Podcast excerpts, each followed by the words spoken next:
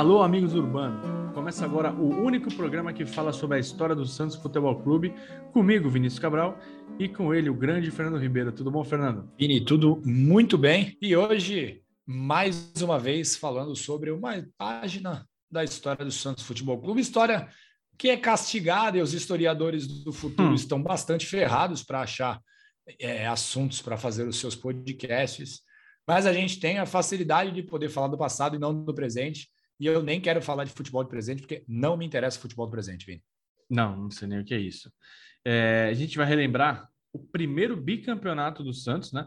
Que foi conquistado no, no Paulistão de 1956, obviamente depois do título do Paulista de 1955.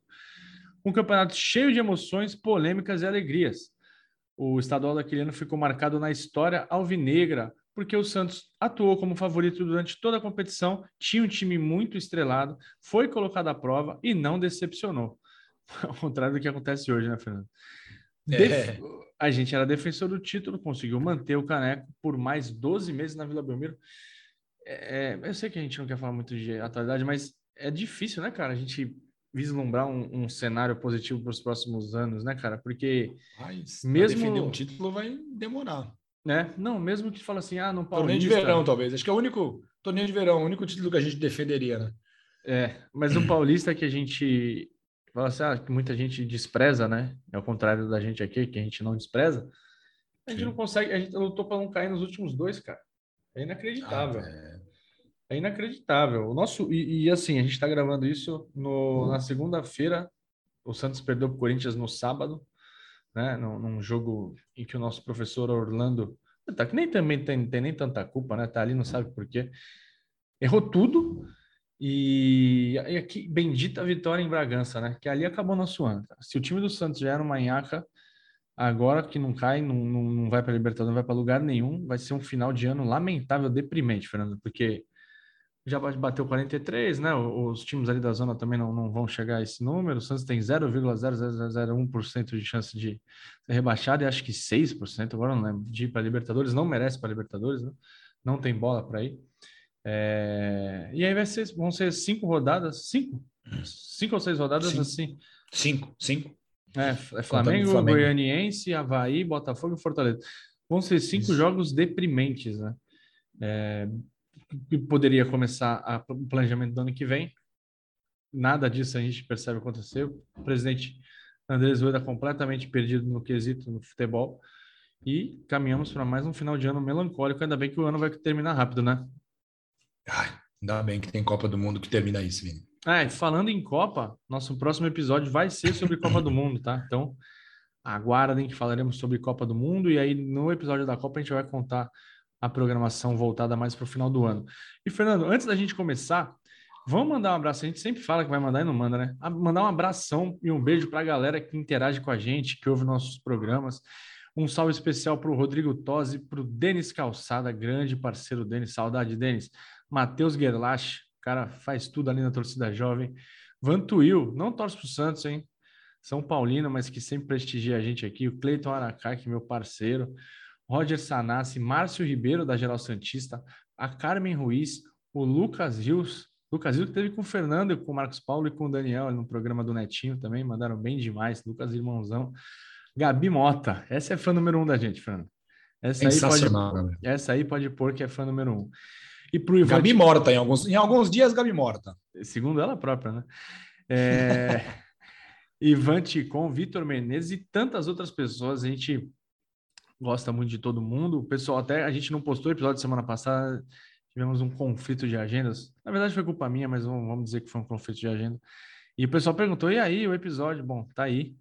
Voltamos à normalidade. Passou uma semana, uma semana a mais aí, mas está tudo normal por aqui, certo?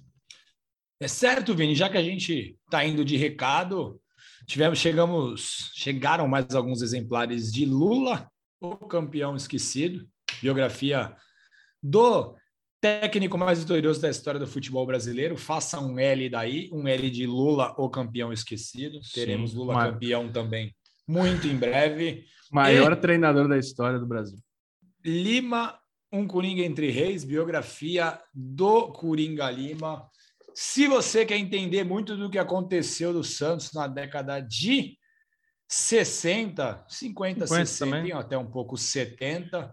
Tem aqui essas duas opções de leitura. Um ótimo presente de final de ano para o seu amigo Santista, para o seu amigo secreto, para o seu chefe que Natal. torce para o peixe, gosta de futebol, exatamente.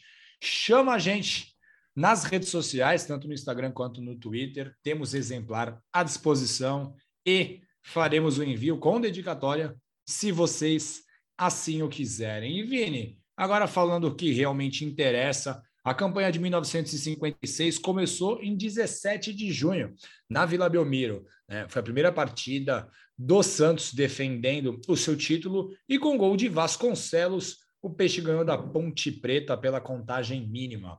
Quatro dias depois, o Guarani foi derrotado também na Vila por 3 a 1. E desta vez os gols foram marcados por Pagão Álvaro e ele de novo Vasconcelos. Foram seis vitórias nos seis primeiros jogos, demonstrando toda a força do Alvinegro em relação a seus adversários estaduais. Lembremos, o Campeonato Paulista era o campeonato mais difícil do Brasil, o mais disputado deles, e um nível altíssimo. E o maior objetivo de um clube paulista naquela época era ser campeão paulista. O primeiro ponto que o Santos perdeu no campeonato foi na sétima rodada, no clássico contra o Corinthians, na Vila Belmiro. O empate em 3 a 3 tirou né, o 100% de aproveitamento do Peixe, mas não a série invicta. E os jornais colocavam o Santos como amplo favorito, e alguns jornais até diziam em goleada santista, né? E assim, a gente tem que lembrar que o ano de 1956 foi de muitas adaptações no time do Peixe, né? Com a chegada do Jair, o Jair Rosa Pinto, que veio desacreditado do Palmeiras. Jair bom. O Álvaro. Oi? Um Jair bom, né? Na verdade, o nome do presidente é Jair por conta do Jair Rosa Pinto, né? Os familiares deste Jair é, eram palmeirenses, gostavam muito do Jair, Jair que foi um fenômeno na Copa de 50. Então, o Jair que estava desacreditado chegou e assim o Álvaro, que tinha sido o melhor jogador do Campeonato Paulista anterior, ganhou um concorrente pela meia direita. Eles eram jogadores de características diferentes, né? E assim, o Lula usou muito o revezamento desses dois jogadores no time, né? E assim, o Lula teve muitas tentativas também de fazer com que eles pudessem jogar juntos. No centro do ataque, o técnico Lula contava com os dois melhores centroavantes do futebol brasileiro naquela época, né? O Pagão e o Del Vecchio. Del Vecchio, que lembremos, era titular da seleção brasileira em 1956. E na partida contra o Corinthians, o Lula tentou escalar tanto o Del Vecchio quanto o Pagão para jogarem juntos. Apesar do Del Vecchio entrar com a camisa 7, ele jogou na sua posição habitual pelo centro do ataque, enquanto o Pagão foi deslocado para a ponta direita. E assim, o esquema do Lula não funcionou. E a linha ofensiva do Santos foi muito bem marcada pela defesa corintiana. E o empate em 3 a 3 obviamente, encerrou aquela série de sequência de vitórias do Santos, mas ainda assim, com sete partidas, o Santos acumulava seis vitórias e um empate. Campanha muito forte, né? São vitória valia dois, né? São 13 pontos, né, Fernando? Então, mais uma mensagem subliminar por aí. Como sempre, quando o Corinthians vinha a Santos, o público foi muito bom. Como é que estava lá a vida, Fernando? Eu vi, eu estava viajando, não pude, viajando a trabalho, não pude comparecer ao Urbano Caldeira, vi o jogo ali pelo, pelo notebook, mas uma conexão péssima. Então, eu, eu vi que foi uma festa bonita, mas estava um público bom, né? Foi. Foi, foi. É, uma Na verdade, coisa... deu 12 mil, 12 mil, né, pagantes, mas o estádio estava lotado, né? Assim, é, os é, locais é, onde o, vende, né? O que, o que não, o, impressionante que nesses dois anos aí, vamos, vamos fazer um recorde de dois anos, o que a torcida do Santos fez. Olha, eu, eu pensava completamente diferente, que eu pensava que a torcida ia desencanar, meu, porque não dá, não dá, não. A torcida até o final. Então, os jogadores não podem reclamar disso de jeito nenhum. Naquela partida contra o Corinthians, em 56, o Santos foi a campo com Manga, Elvio e Ivan, Ramiro Formizito, Pagão, Álvaro Del Vecchio, Vasconcelos e Pepe. Na, na, na nona rodada, o Santos e São Paulo fizeram o jogo dos invictos. Os dois tinham vencido sete dos oito jogos, com apenas um empate como resultado negativo. A expectativa dos jornais da época era de que, de que esse confronto de grande qualidade é, era envolvia os, um, dois dos três times postulantes ao título, né? Que o outro era o Corinthians também, que tinha um belíssimo esquadrão. O gol do jogo aconteceu aos 39 minutos do primeiro tempo. O Vasconcelos fez boa jogada pela esquerda, entregou a bola para Del Vecchio, que fintou o Mauro, ele mesmo, é o Mauro, depois veio aqui fazer história, e finalizou com violência, acertando o canto esquerdo do goleiro Poi. Poi ou Rogério Senna? No pique? Poi. É, eu tenho muitas ressalvas ao Rogério Senna, então é Poi. Eu não gosto. Não, mas, mas os, os, mais. Ele sempre foi muito arrogante. E os mais antigos dizem que o pai foi mais goleiro, né? Então, cara, o Rogério tem a questão. Não, assim, não, é, não dá. Virou, virou, virou uma bandeira, né? Virou a bandeira. É, é, agora também como técnico, mas o Rogério era muito arrogante, ia ser necessidade, não precisava. É. Teve, tive... O Raí foi um ídolo, o Zete foi um ídolo do São Paulo, vitorioso tanto quanto ele. E nunca. Não, não tanto, né? Não tanto. O Rogério foi Quem? Mais. O Raí? O Rogério foi mais. O Rogério ganhou tudo. Rapaz. O Zé ganhou também, é. duas vezes, né? O é. Zé ganhou tudo duas vezes, porra. É verdade. Mas o Rogério tá maluco. três, três brasileiros. Bom, difícil, hein, cara? Acho que os. Não, acho que o Rogério ganha nos paulistas, no, no, no, nos brasileiros, né? Alô, Vantuil, manda aí no, nos comentários. O Anotações Tricolores também. É, ainda acho que o time do Zé foi mais dominante, né? Assim, foi, fez foi, um 4x1 no Barcelona num, era melhor. Num, num, num, torneio amistoso. Não, era melhor. Enfim, era melhor. Mas aí também tem muita questão do torcedor, né? E eu, enquanto rival, enxergo o Zete e o Raí como maiores. Mas talvez também porque o Rogério é... era muito arrogante, isso talvez tenha é... criado uma rusga entre nós. Isso é um papo para amigos do Cícero, né? Então deixa a galera do Amigos do também, Cícero. Também, também, também. Não, mas eu, eu cravo, eu cravo o Sene aqui. É que é isso que o Fernando falou, né? A gente viu ter um pouquinho de birra, mas inegável que foi um, foi um excelente jogador, né? E uma bandeira do, do São Paulo. O, esse jogo, Fernando, foi apitado pelo juiz austríaco Erwin Higger, que não interferiu no que não interferiu, não interferiu no resultado. Isso era muito comum. É, jogos, jogos, principalmente os jogos grandes, serem apitados por por árbitros estrangeiros. Isso aconteceu até a federação tentou implantar isso nos anos 90, Fernando. Sim. Trouxe sim. o Castrilli. Meu Deus. Sim. Acho que o Helmut Krug veio também. Coitada da portuguesa, né, cara? Coitada é. da portuguesa. Aquele Isso... jogo, aquele jogo Santos-São Paulo, 1x0, o gol do Dodô no final do jogo, eu acho que era o Helmut Krug, se não me memória. Que raiva desse jogo. É, isso porque, Fernando, a arbitragem brasileira era vista com desconfiança. e, e, não só isso, isso, e muito suscetível a acertar suborno, né? É, mas continua sendo vista com desconfiança até hoje, mesmo com vários e tudo mais. É, esse árbitro foi escolhido para o jogo que decidiu o título, né? Entre essas duas mesmas equipes, com grande presença da torcida. A renda de mais de 648 mil cruzeiros constituiu-se como novo recorde de arrecadação em jogos na Vila Belmiro, que foi quebrado novamente nessa, na mesma edição do, daquele Paulistão. Isso, Vini, o Santos e o São Paulo, que seriam os protagonistas desse Paulistão, jogaram essa partida com os seguintes jogadores. E é legal para a gente fazer um paralelo entre a equipe da primeira fase né, e a equipe uh, da decisão. O Santos foi a campo com Manga, Cássio e Ivan, Ramiro Formiguizito, Tite Álvaro, Delvecchio Vasconcelos e Pepe, todos eles treinados pelo Lula. E o São Paulo atuou com Poi no gol, Turcão e Mauro Ramos Oliveira, Vitor Alfredo e Riberto, Lanzoninho, Vini, ele mesmo, Roque, Gino, Maneca e Canhoteiro. O técnico do São Paulo era o Vicente Feola. No último, Vicente Feola, o técnico campeão mundial pelo Brasil em 1958, grande Vicente Fiola.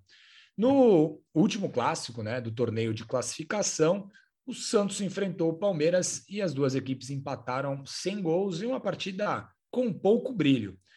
Antes de terminar o torneio de classificação, a primeira fase do Campeonato Paulista, ainda deu tempo do Santos enfiaram 9 a 1 em cima do Linense, na Vila Belmiro, com três gols de Delvecchio, três gols dele, Titoca, dois de Pagão e um do Alfredinho. E a primeira parte do Campeonato Paulista, Vini, terminou com o Santos invicto. Foram 13 vitórias e quatro empates em 17 rodadas.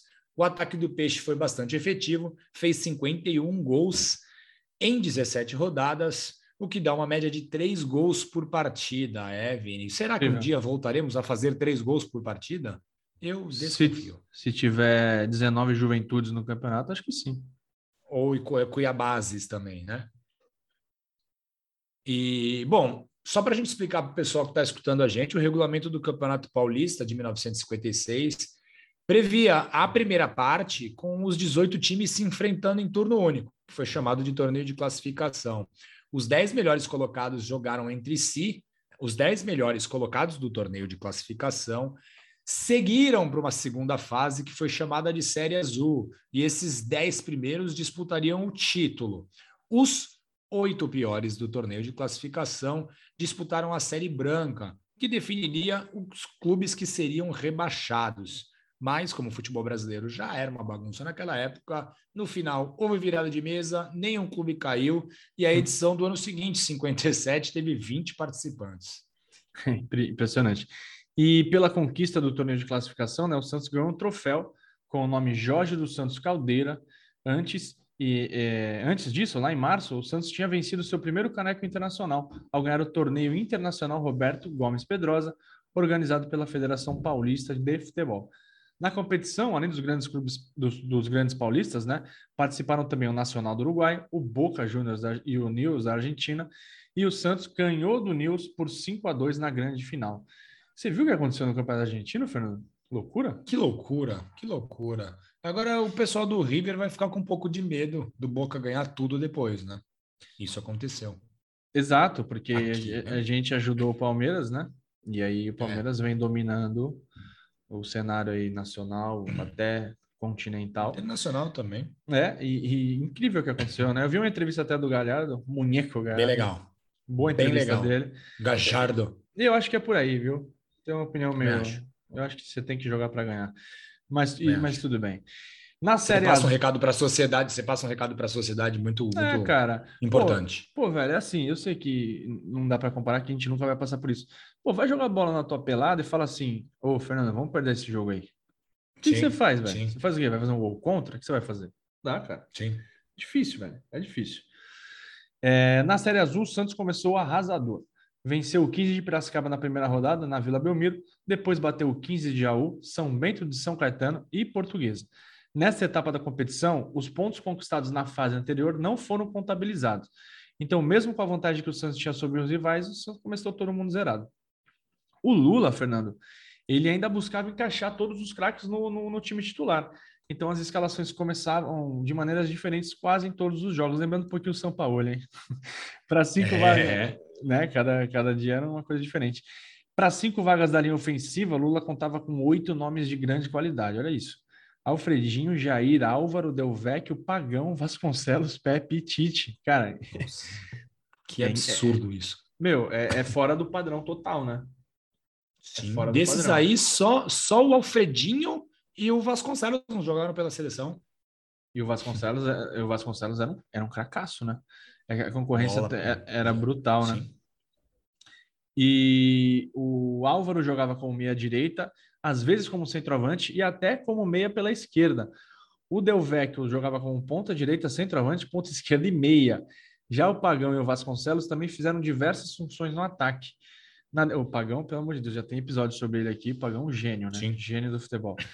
Só que na defesa, Fernando, as variações eram poucas. O Manga foi titular absoluto, o Elvio e o Ivan jogaram na primeira linha e na linha média o Ramiro é, ficou fixado pela direita, Formiga, Urubatão e Zito, olha, Formiga, Urubatão e Zito, cara. Só, é... né, cara? Só isso. É eram, um absurdo, três, cara. eram três caras para duas vagas ali, como podemos dizer assim, um volantão ali, um centro médio, e o médio esquerdo, né? Que por muitas vezes era o Zito, né? O Zito jogava ali pelaquela faixa de campo. Sim. Sim. E Vini, o Palmeiras e o São Paulo foram batidos na sequência da Série Azul nas rodadas 5 e 6. E a vitória sobre o São Paulo foi o jogo que garantiu a taça dos invictos ao Santos. Só para a gente explicar para quem nos acompanha, a Taça dos Invictos era uma premiação concedida pelo jornal Gazeta Esportiva e ele foi idealizado pelo jornal em 1939 para premiar os clubes com maiores marcas sem derrotas em partidas pelo Paulistão. E quando o Santos ganhou do São Paulo, dia 28 de outubro de 56, o Peixe alcançou 24 partidas sem perder no Paulistão e superou a marca estabelecida pelo próprio São Paulo em 1946 de 23 jogos invicto. E assim, a conquista da Taça dos Invictos foi muito celebrada pela torcida santista. Uma multidão foi até a Vila Belmiro na cerimônia da chegada do troféu, porque o troféu foi entregue pela direção da Gazeta Esportiva na Vila Belmiro. E bem legal que no meio dessa festa, Vini, uma faixa da torcida do Santos provocava a torcida do São Paulo com os seguintes dizeres: São Paulinos querem ver a taça? A entrada é franca. E também Viva a Vila Belmiro, sede própria e líder invicto. E a gente tem que lembrar que o São Paulo estava iniciando a construção do estádio do Morumbi. Então, São Paulo não tinha uma casa dele ainda, né, estabelecida, e a torcida do Santos, obviamente, aproveitou para tirar aquele sarro. E com, na sequência do, do campeonato, com triunfos sobre o Taubaté e o Juventus, o Santos atingiu oito vitórias, nas oito primeiras rodadas da fase decisiva do Paulistão. O título parecia certo, mas na última rodada do primeiro turno, uma goleada sofrida para o Corinthians encerrou essa série invicta.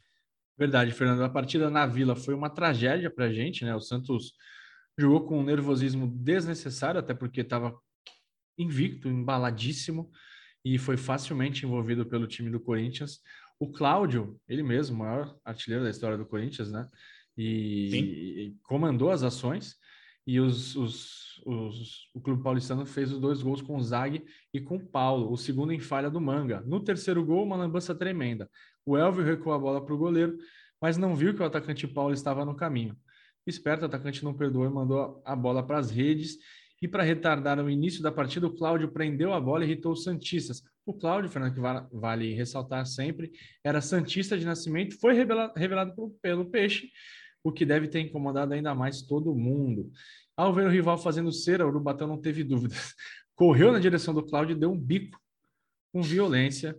O Urubatão era esquentado, cara. O Urubatão era bem esquentado. É. É, até o fim da vida ele era esquentado. Trabalhei com ele. Era bravo, era bravo. Gente finíssima, mas bem bravo.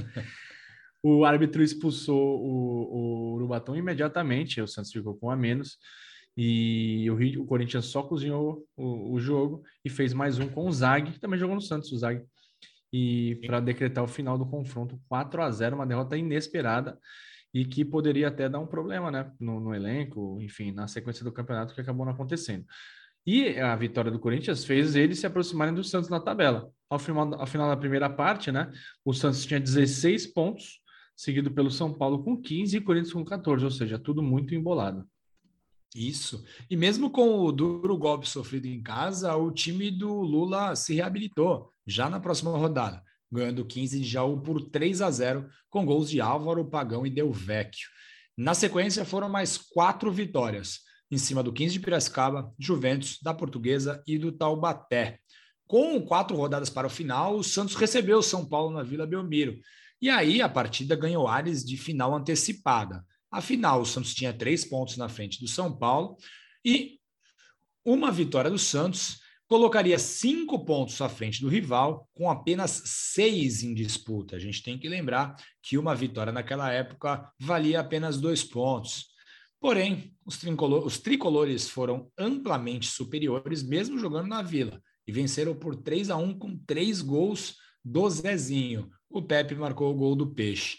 A derrota deixou o Santos ainda como líder, né, com um ponto na frente do São Paulo, mas o Santos tinha um jogo a mais e uma sequência mais difícil nas três rodadas seguintes. Enquanto o Peixe pegaria o São Bento, Palmeiras e o Corinthians, os tricolores pegariam o 15 de Piracicaba, Taubaté, Portuguesa e o Palmeiras.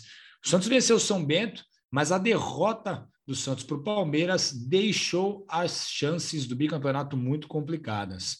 O São, ao São Paulo, bastaria vencer a Portuguesa e o Palmeiras e ele seria campeão estadual. Um dia após o Santos perder para o Palmeiras, o São Paulo empatou com a Portuguesa e aí deixou um importante ponto pelo caminho. É, o Santos tinha 28 pontos, né, com, um, com 14 vitórias e 3 derrotas. O São Paulo tinha a mesma pontuação, só que com 12 vitórias, 4 empates e apenas uma derrota. No dia 27 de dezembro, o São Paulo derrotou o Palmeiras por 5 a 3 e jogou muita pressão no Santos, que pegaria o Corinthians dois dias depois. Se o Santos não ganhasse, o São Paulo seria o campeão do, do Paulistão de 56. Jogo muito nervoso, Fernando, como não poderia deixar de ser. Esse sim o Santos tinha que carregar uma, uma carga ali de drama e nervosismo. O Santos abriu o placar com três minutos, com um golaço de falta do Jair. O Paulo empatou aos 22, deixando o jogo ainda mais dramático. E o gol da vitória só saiu, da vitória Santista, só saiu aos 22 minutos do segundo tempo, com um belo chute do Tite. Titoca, grande Titoca, voo do Lucas, que a gente falou agora há pouco. E por, por causa disso, um jogo extra foi necessário para definir o Paulistão de 56. Eu gosto muito disso, tá? Isso até é que aqui os campeonatos não estão não acabando apertados, né? No, aqui no Sim. Brasil. Estão acabando até com uma certa folga, mas é legal, é um critério legal. Se você não ganhar com mais de dois pontos de diferença, fazer um joguinho extra, imagina? Coisa de maluco. Então, esse jogo de desempate para definir o campeão tinha acontecido na, no Paulistão em 1928, entre o Internacional e o Paulistano na Liga Amadora de Futebol, que era concorrente da, da APEA, né, onde o Santos jogava. Essa, essa peleja, Fernando Santos São Paulo, foi cercada de muita expectativa, obviamente, porque os dois times traziam um equilíbrio da, da dos jogos anteriores com uma vitória para cada lado. Isso, Vini. A partida foi marcada para o Pacaembu, o que conferia uma pequena vantagem para o São Paulo. Ainda assim, muitos torcedores do Santos subiram a Serra do Mar para acompanhar a decisão. Quando os jogadores do Santos subiram ao gramado, Vini, a torcida notou que dois titulares não estavam no 11 inicial. Elvio e o Ivan, que foram titulares durante quase toda a campanha, foram substituídos de última hora por Wilson e Feijó. O nosso amigo Wesley Miranda, um dos principais especialistas quando a gente fala de história do Santos, chega para nos ajudar um pouco para entender sobre essa polêmica aí e sobre as teorias que surgem e surgiram da ausência desses dois jogadores, Vini.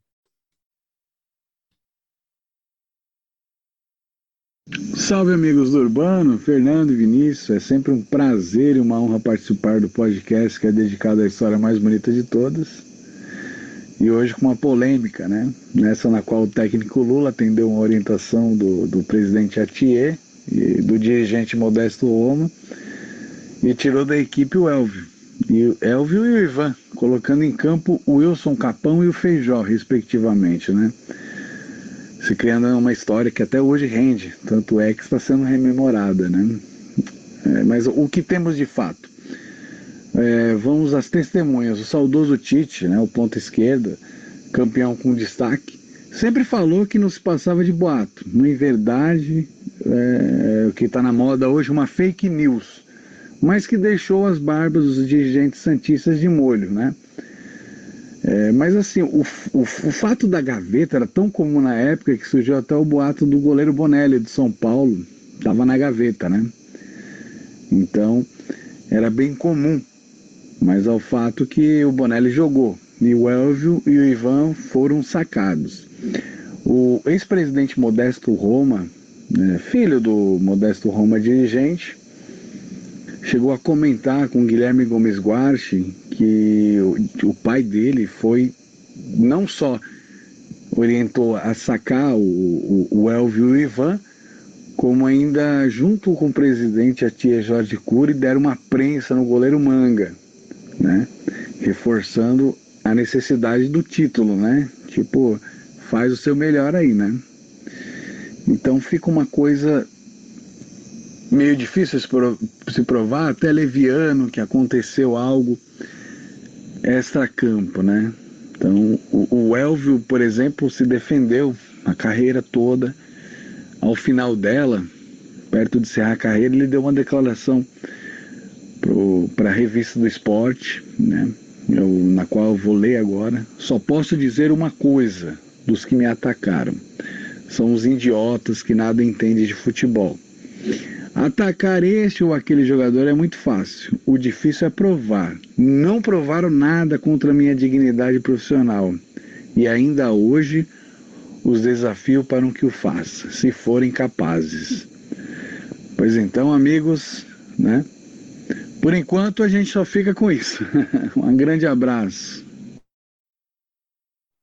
Polêmico, né? Sensacional. É, essa história é uma história que o torcedor mais antigo do Santos com certeza se lembra, porque ela ficou sendo ventilada e contada por anos e anos. O fato é que, Com essas mudanças, o Lula mandou a campo Manga, Wilson e Feijó, Ramiro Formiguezito, Tite Jair, Pagão, Del Vecchio e o Pepe.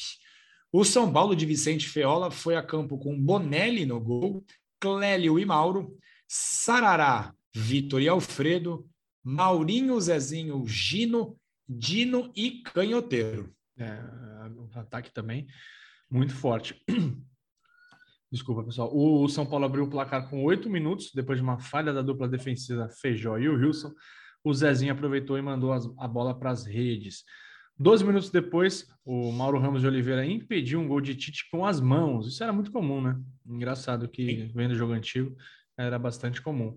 E, obviamente, pênalti. O Feijó bateu com violência no meio do gol e empatou o jogo. Melhor em campo, São Paulo foi premiado aos 42 minutos. O Maurinho foi desarmado por Wilson, mas tomou a bola novamente e entregou para o Zezinho marcar. No intervalo, 2 a 1 para o São Paulo, com muito mérito e justiça. O Santos voltou tentando encaixar os contra-ataques, né, apostando na velocidade dos pontos, né, o Tite pela direita, o Tite que era ponta esquerda, mas jogou muitas vezes pela ponta direita porque o dono da ponta esquerda era o, é, era o Pepe. Pepe, inclusive, nesse jogo estava na ponta esquerda. Uh, uma bola alçada na área, o goleiro Bonelli, que o Wesley, nosso amigo Wesley, citou, ele encaixar, o zagueiro Clélio tocou de cabeça e deixou o gol livre para o Tite, que testou por gol vazio e novamente foi muito importante na campanha Santista. E esse gol, Fernando, deixou o São Paulo perdidinho e deu muita moral para o Peixe. Sim, melhor no jogo. O Santos virou a partida aos 23 minutos do segundo tempo um contra-ataque mortal com o Zito acionando o Delvecchio em velocidade. E o matador não perdoou e fuzilou o gol tricolor.